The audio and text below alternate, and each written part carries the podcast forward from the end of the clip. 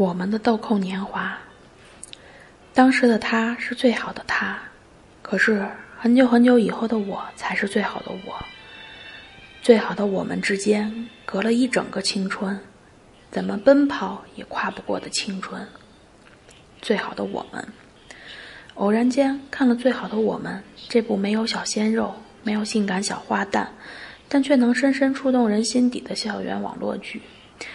故事里的一群主人公的友情、爱情那么纯粹、明净。今天就来跟大家聊聊主人公耿耿和余淮。看到这两个人的名字时，我觉得作者在写这个故事的时候是很花了心思的。两个主人公的名字相连，刚好就凑成了“耿耿于怀”这个成语。这似乎也暗示了故事的结局。耿耿。一个从普通中学升入重点高中的普通女生，自己都觉得以自己的成绩考到重点高中是走了狗屎运。当初爸妈也许要强强联合才结了婚，有了她，但是从小的记忆里都是爸妈的吵架。终于在初二的时候，爸妈做出了离婚的决定，她跟了爸爸生活。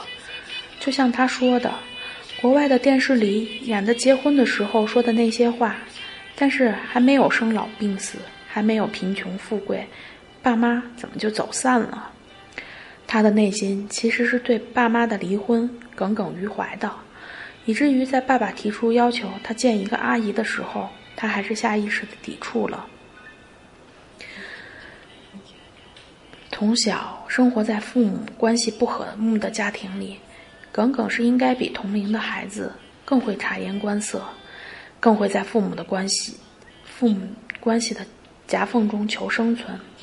当看到爸爸一个人喝闷酒的时候，善良懂事的他也意识到，爸爸后半生的人生是要和别人一起过的，而不是他。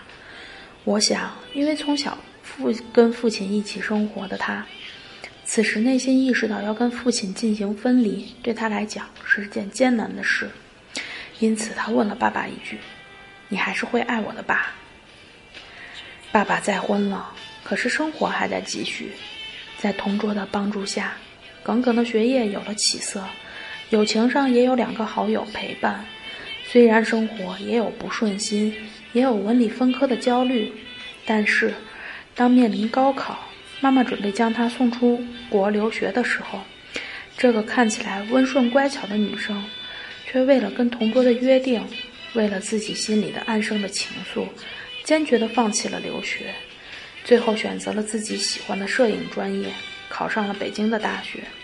只是初恋的爱情却成了他心中的一个情节。这个故事里，耿耿是个表面乖巧又乐观的女生，但是父母的离异还是让她内心缺乏安全感，以至于父亲要再婚，她才会艰难地问出那句：“你还是会爱我的吧？”虽然耿耿乐观坚强。但是没有安全感的他，在爱情中不够果敢，在面对自己对于海的感情和陆星河对自己的感情中，他始终是在摇摆不定。最终，初恋成了他心中的未完成事件。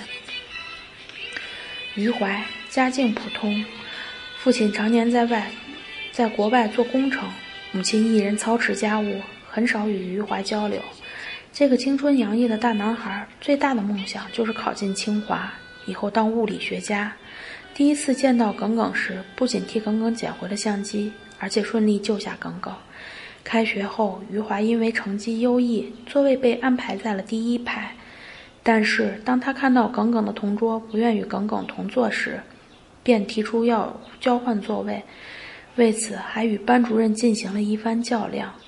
当这群年轻的学生们战胜了老师所代表的校园传统制度，也就意味着他们将来的人生也会由自己主宰。表面顺从，骨子里却带着一丝叛逆的余淮，就这样和耿耿成为了同桌。因为成绩优异，他成了耿耿的崇拜对象，也经常会给耿耿讲解功课。但是人无完人。理工科强项的余淮，在文科方面也是有弱项的，他也会被语文老师批评，遇到母亲的控制，他也会反抗，会愤怒。就是这样的学霸，也会悄悄的喜欢身边那个略显笨笨的女生，也会跟他约定要一直做同桌，一起考北京的大学。那时的表情，一脸的坚真诚与坚定。只是说，谁都没有想到，学霸也会高考失利。从那时开始，他便断了和耿耿的联系。第二年的再次高考，他如愿以偿地考上清华，但是因为母亲突发疾病，他不得不放弃了异地求学，留在当地的大学，并且以优异的成绩拿到了美国大学的全额奖学金，朝着他的梦想前进。只是和耿耿失去联系的他，却一直惦念着心中的初恋。十年后，成为摄影师的耿耿回到家乡，开启了摄影工作室。从前的一切都已物是人非，只剩下杳无音讯和无疾而终的青涩初恋，成了他心中的耿耿于怀。意外在医院遇到的余淮，对他也是欲言又止。见到余淮卧病在床的母亲，耿耿才知道了十年间余淮的经历。回家翻出那些泛黄的记忆。耿耿决定鼓起勇气追求自己想要的幸福。故事的结局就是耿耿和余淮在他俩一起种下的那棵树下再次相遇。那些曾经让他们耿耿于怀的人、事、情，终于不再耿耿于怀。喜欢耿耿这个善良、勇敢、努力的姑娘，也喜欢余淮平淡中透着自信与叛逆的个性。这部剧主人公没有偶像剧中的。王子、公主、灰姑娘，平时的故事情节，丰富的人物设定，仿佛又让自己回到了高中时代，又让我看到了曾经的我们，曾经的我们的豆蔻年华。虽然初恋时大多数人是不懂爱情的状态，但是不是所有的初恋都会错身而过。也许有人会觉得初恋是甜蜜的，也许有人会觉得初恋是清澈的。爱情本身不会有味道，是处在爱情中的人赋予了爱情各种味道。我想，懂得在每段感情中去成长，才应该是我们经历感情的最终意义吧。